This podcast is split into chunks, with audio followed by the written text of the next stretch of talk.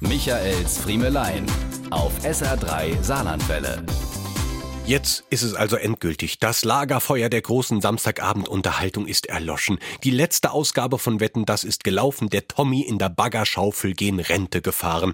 Und damit läuft auch ein Pakt aus, den ich vor über 20 Jahren mit meiner Frau geschlossen hatte. Unser Wetten, das Pakt. Ich war immer der, der alles, aber wirklich alles, Wort für Wort mitbekommen wollte. Selbst die schlechten Interviewversuche mit den Künstlern. Meine Frau hingegen konnte mit dieser Sendung noch nie was anfangen und hätte lieber mal ein paar Worte mit mir gewechselt.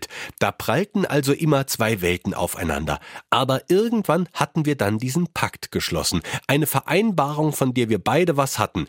So hatte sich meine Frau etwa zu folgendem verpflichtet. Schon morgens beim Frühstück tat sie so, als würde sie sich auf die Sendung freuen. Wenn die Show dann begann, bemühte sie sich bereits ab dem Ertönen der Eurovisionsmelodie gemeinsam mit mir auf der Couch zu sitzen. Ferner hatte sie sich zu vier über den gesamten Abend verstreuten Äußerungen verpflichtet, die da lauten Boah, klatschen die aber lange. Zweitens, ist der heute wieder klasse angezogen? Drittens, also diese amerikanischen Stars, die verkaufen sich immer schon sehr weltmännisch. Und viertens, musste sie bei irgendeiner Wette, welche, das durfte sie sich selbst aussuchen, rufen, oh, das wird knapp.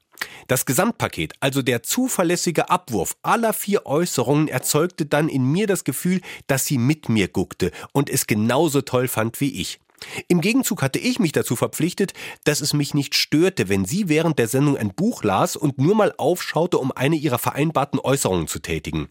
Im Großen und Ganzen hat das alles prima geklappt. Es waren super Fernsehabende und meine Frau hatte mich einmal sogar mit zwei kleinen Überraschungseinlagen noch glücklicher gemacht, als es eigentlich vertraglich vereinbart war.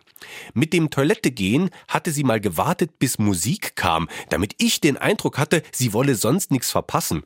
Und als die Sendung rum war, da hatte sie mal aufgeschaut und gefragt, oh schad, wann kommt denn die nächste Ausgabe?